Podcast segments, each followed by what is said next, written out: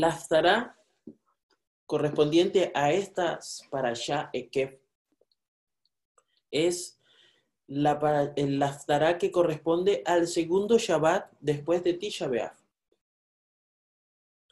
Comenzamos este estudio de Tisha B'Av donde antes de, este sábado, antes de ese día, tuvimos un, un Shabbat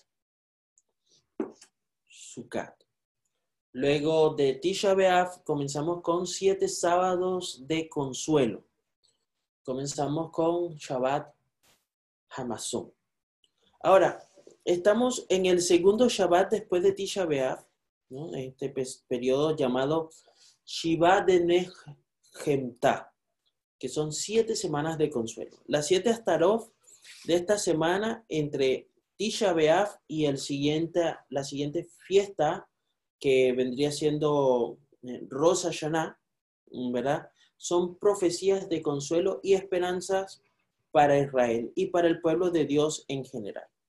La Torá aquí en Isaías 49, 14 dice, Vatumer Sillom Asavani Ashen Adonai Sekehani. ¿Sí? Ese es lo que nos dice allí la Torah. Pero Sion dice, Hashem me ha abandonado, Hashem se ha olvidado de mí. Hashem a cada momento está recordándole al pueblo de Israel, mira, a causa de tu desobediencia, vamos a tener que salir de la tierra que prometí para ti, salir de la tierra prometida. ¿De qué manera va a suceder esto? Bueno, vamos a tener que mm, eh, ver cómo Babilonia va a, llevarte, ¿no? Te va a deportar, ¿sí?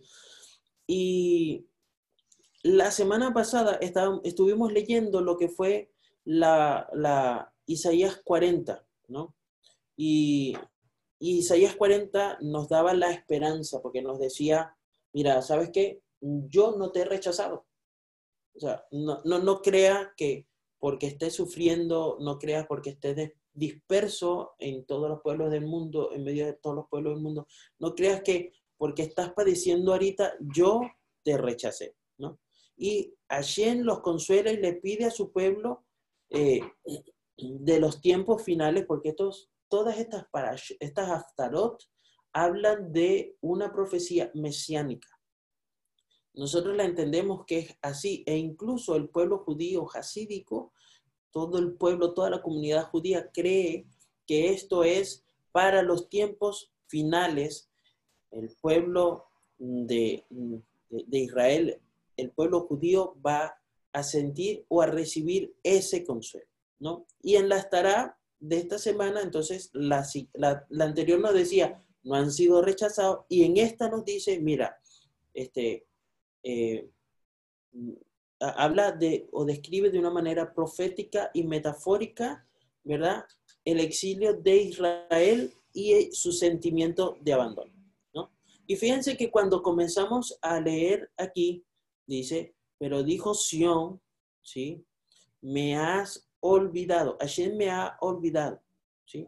El Señor se ha olvidado de mí. Pero cuando hablamos de Sión, estamos hablando de un monte, ¿sí? El monte del templo.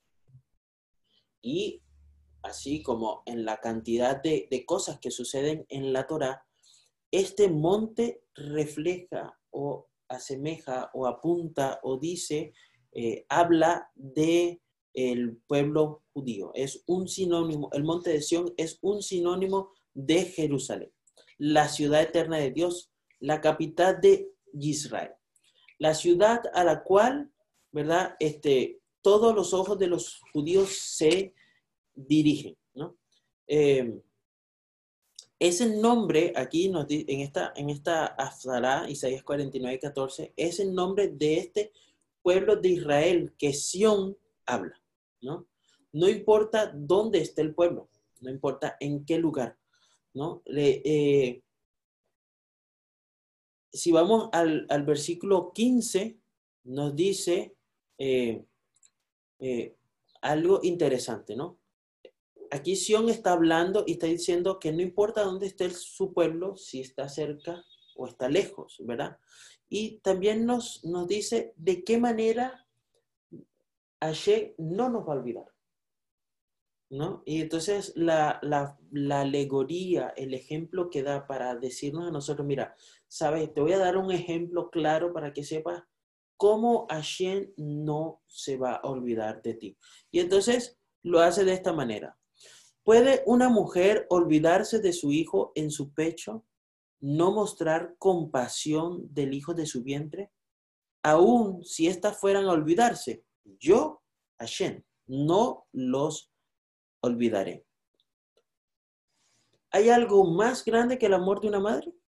Por supuesto que no. ¿Hay algo más fuerte que ese lazo entre una madre y un hijo? Por supuesto que no.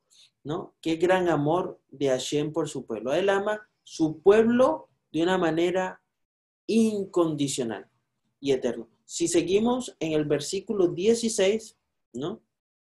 Dice que eh, Él los tiene en las palmas de sus manos. Dice que también que Él, que sus muros son, ¿verdad? Estarán siempre ante mí. ¿No? Este, Gen Al, Hapayin, Hakotik, Homotayik, Neditamid, ¿no? Continuamente Hashem le recuerda, mira, no, no eres cualquier persona, tu nombre está tatuado, está tallado, está aquí en mis manos. Es decir, cada vez que yo veo mis manos, cada vez que yo las uso, cada vez que yo hago, este, me las veo, me las lavo, las, no sé, las miro. No, no, no, sé cómo será Hashem en ese aspecto, ¿verdad? Porque no, no, no, no sabemos. Pero si él, si la alegoría es, si la alegoría son sus manos, significa que cada vez que él hace algo, él está pues recordándote, viéndote, ¿no? Y fíjense que allí él, eh, él, le pide algo a los, al sumo sacerdote, ¿no? Que, que grabara en el efod, ¿sí? Unas piedras, ¿no? Como un memorial ante Hashem, ¿no? Pero cuando graba Hashem el nombre de las personas, no es un material externo que utiliza no es algo, bueno, algo que se puede romper o algo que se puede deteriorar con el tiempo. Dice que lo graba dentro de sus propias manos. Eso significa que Él está, que Él va a estar constantemente ante sus ojos para amarlo y protegerlo. Y eso significa que Israel está y estará allí, ¿no? A veces podemos pensar, uy, pero pasaron 450 años entre un templo y el otro pasaron 650. Y, y wow, pero ¿cómo, cómo, cómo, ¿cómo podemos nosotros entender esto de que, mira, te tengo presente, sí, pero pasa el tiempo y pasa el tiempo y pasa el tiempo, pero, uh, pero como que todavía no, no logro entender esto. Y Hashem le dice, tranquilo, primero te dije que esto iba a ocurrir y segundo, te dije que yo estoy viéndote, te tengo grabado y cuando sea el momento, entonces yo los retornaré a ustedes a la tierra. Y entonces continúa diciendo Isaías acá, dice que pronto, en el capítulo, en versículo 17, ¿sí? Pronto será construidas por aquellos que te destruyeron y aquellos, aquellos que te hicieron desolada estarán saliendo, ¿sí? Y yéndose, ¿no?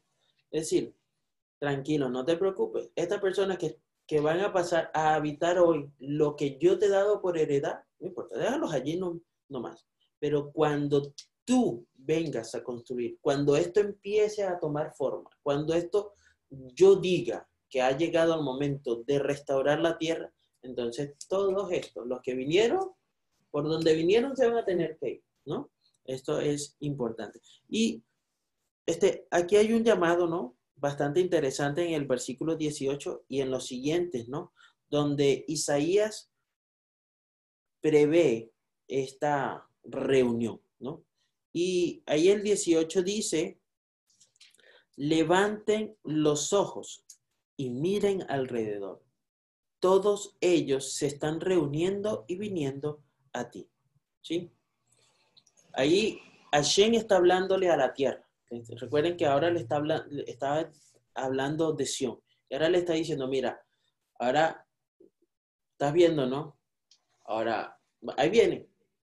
Ya vienen para acá.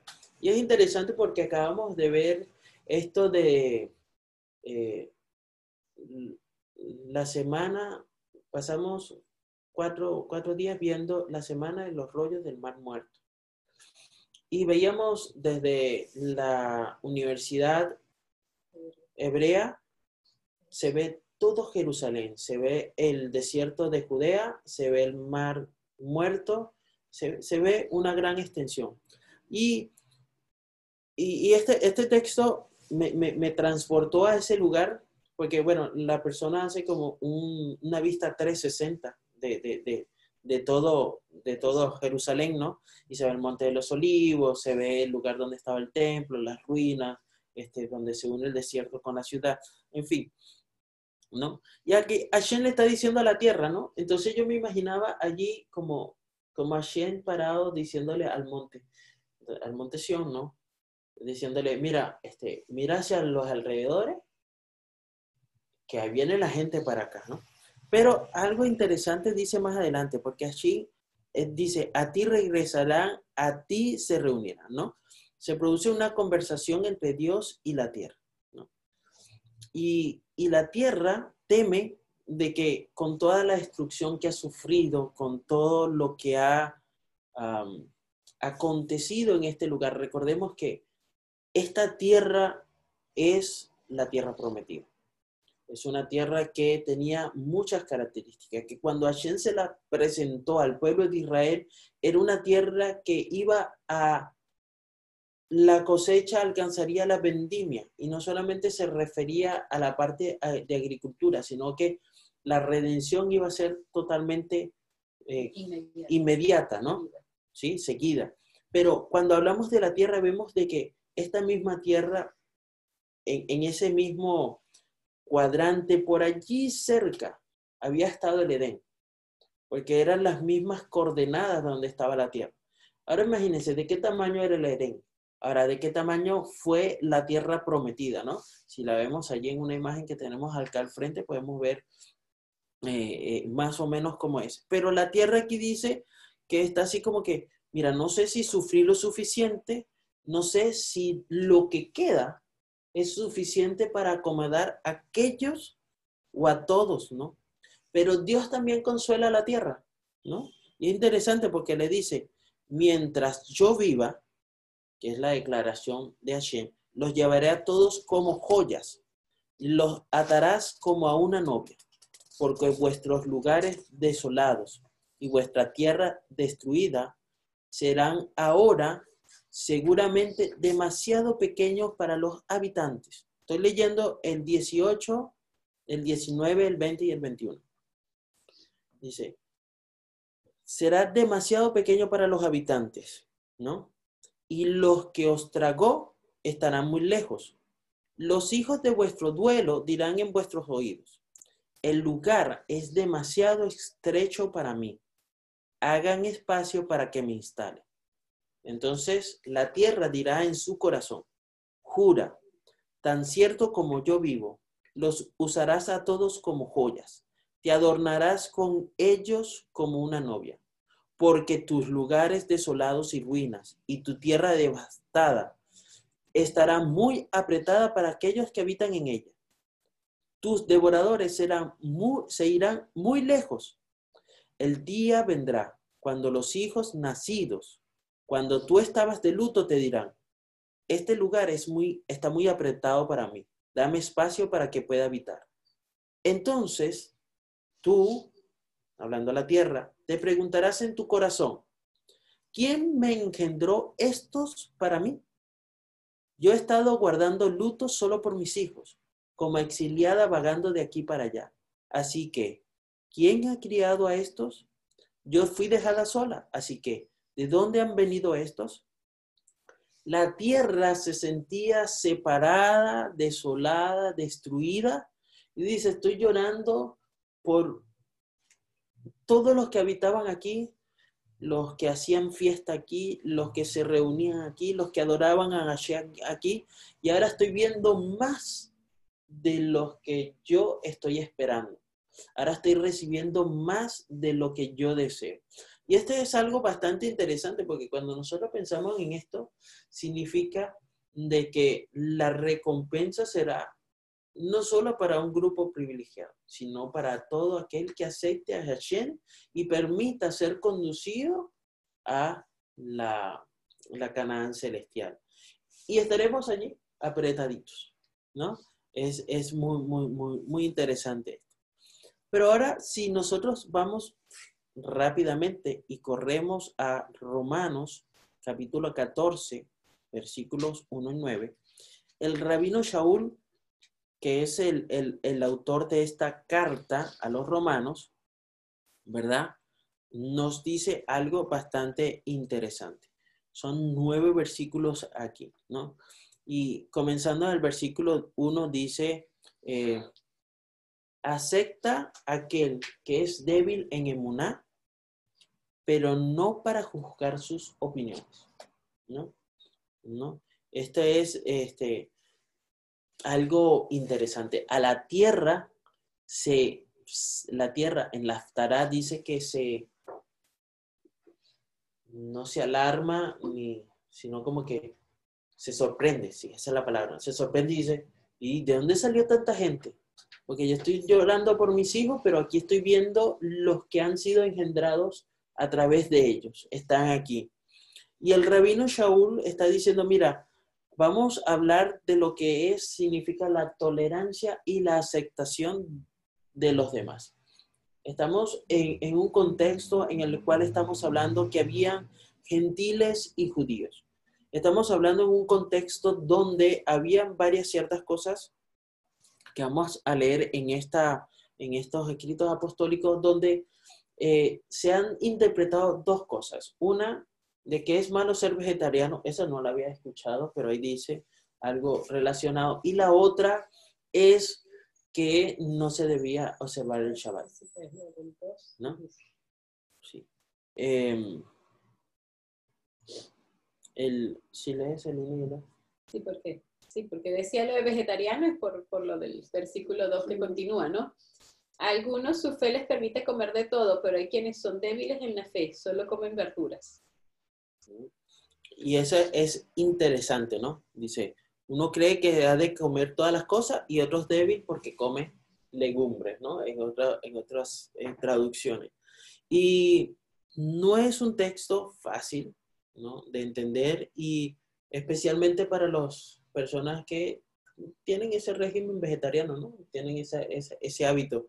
Y, y hoy en día es una forma de salvar los recursos del planeta, es una forma de, un papel importante que también hemos recibido de Dios como administradores de su creación, ¿no? Sin embargo, siempre hay personas que pueden utilizar este texto para decir o estar en contra de los vegetarianos, ¿no?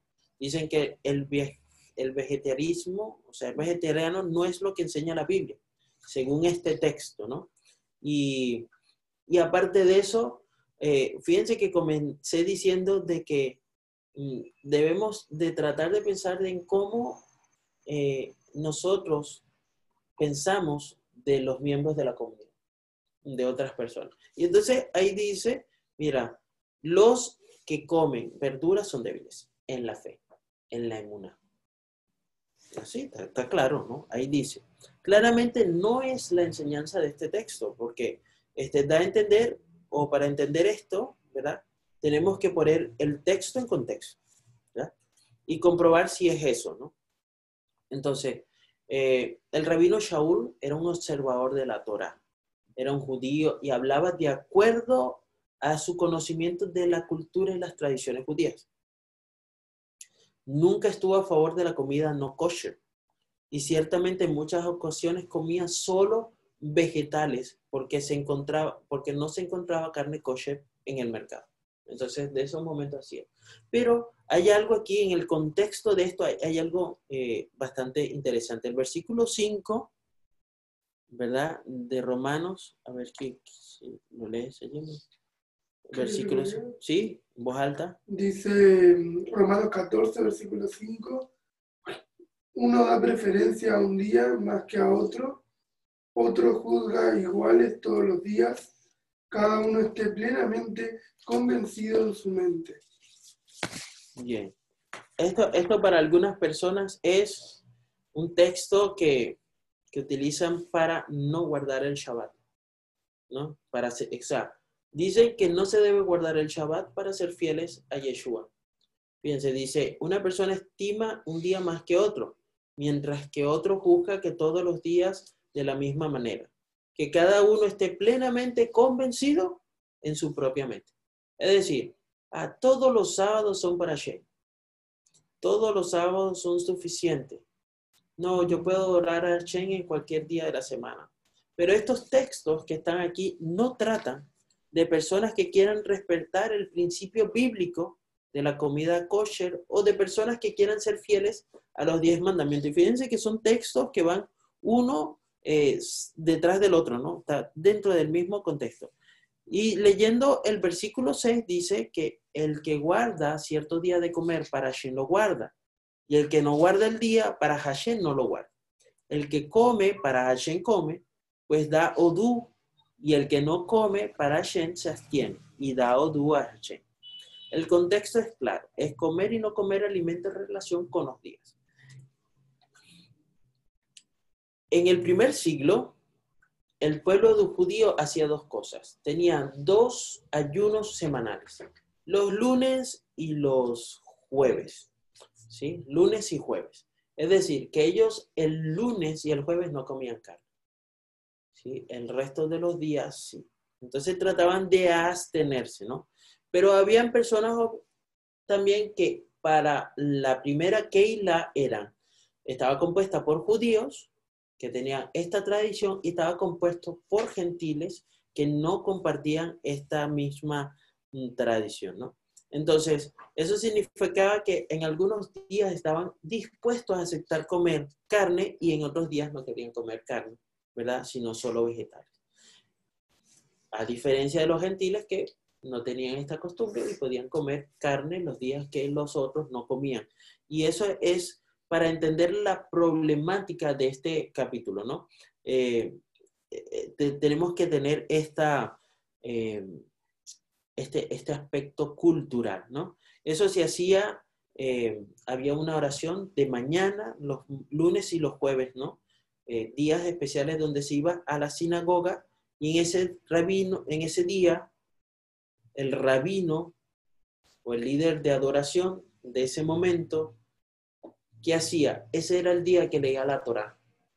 Leía lunes, jueves y sábado.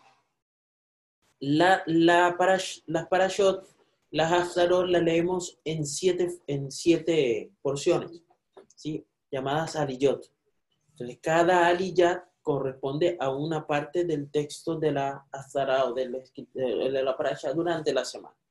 La que correspondía al día lunes, la del jueves y la del Shabbat, entonces esos días ellos no eh, sobre todo lunes y jueves, la del sábado no, porque el sábado no se hace ayuno.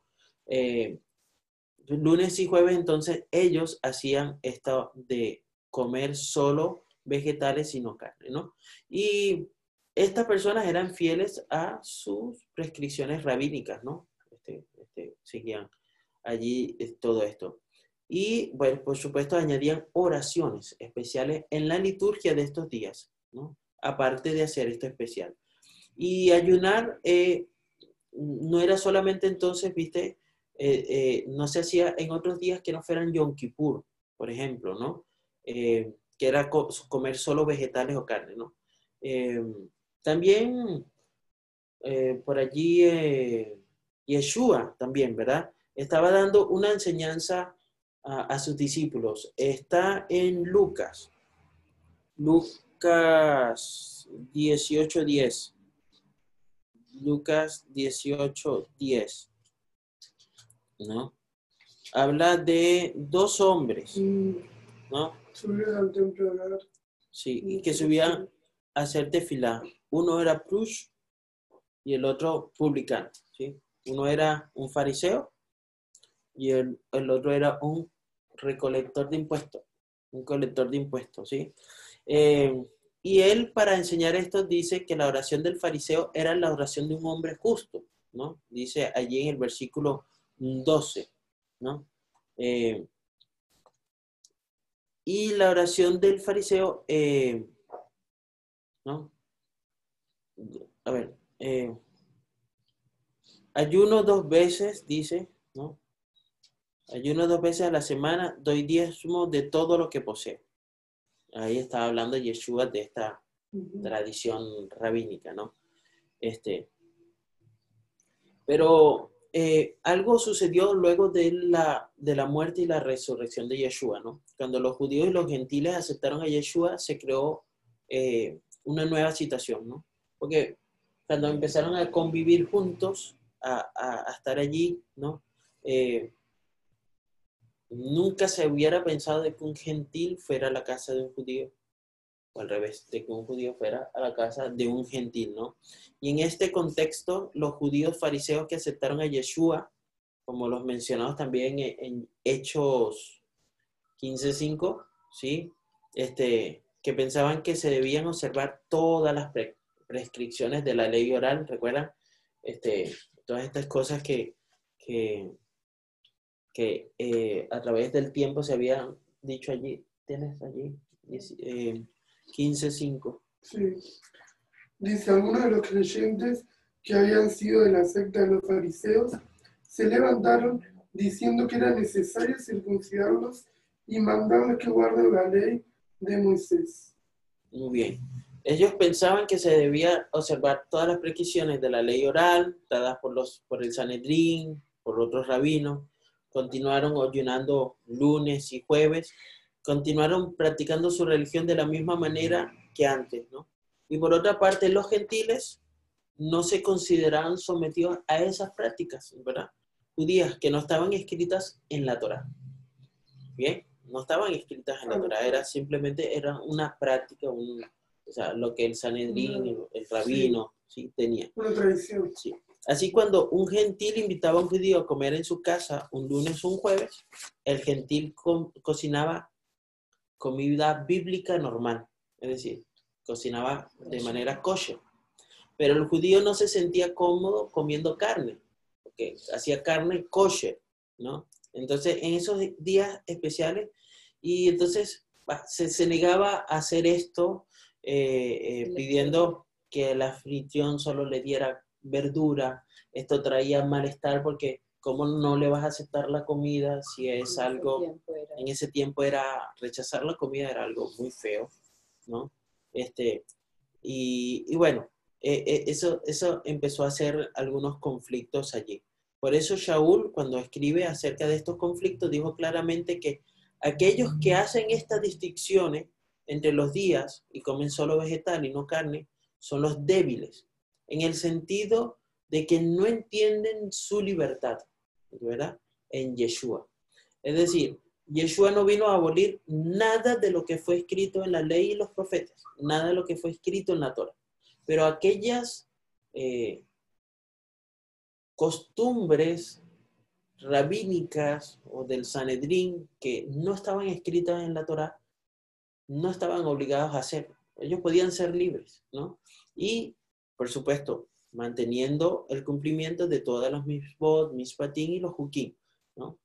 Y, mm, pero el rabí Shaul lo que exhortaba a la gente era, por favor, no juzguen hasta que el Ruach HaKodesh les dé más luz y ellos puedan entender que en Yeshua no, se- no necesitamos eh, continuar manteniendo costumbres no No. bíblicas.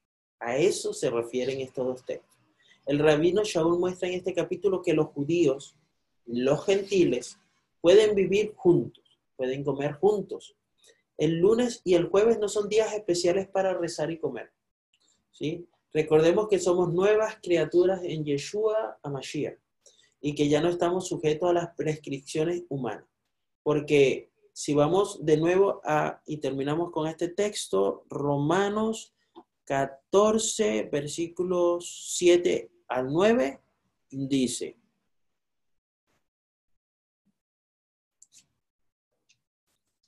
ninguno, ningún israelita vive para sí mismo y ningún israelita muere para sí mismo. Pues si vivimos, para Hashem vivimos, y si morimos, para Hashem morimos. Por tanto, ya sea para que vivamos o que muramos, de y para Hashem somos. Porque para esto Mashiach murió y resucitó, para ser Dios santo de los muertos como de los vivos. Eso es, ¿eh? Es, es un texto que, que, que aparece en Isaías 14.8. No, ¿Ah? no, Romanos. Romanos 14, 8 y 9. ¿No? Bueno, bueno, sí. Romanos sí. 14, Pero es que todavía estoy 7 al- 13, yo estaba leyendo por allá atrás. No, Romanos 14, 7 al 9. Perdonen si me si, si les dijo otro texto, otro, otro libro. Bien, fíjense qué interesante es esto, ¿no? Porque estaba tratando de buscar eh, eh, el cómo se relaciona la Aftará con los escritos apostólicos, ¿no? Y es precisamente que habla acerca del rechazo hacia el pueblo de Israel.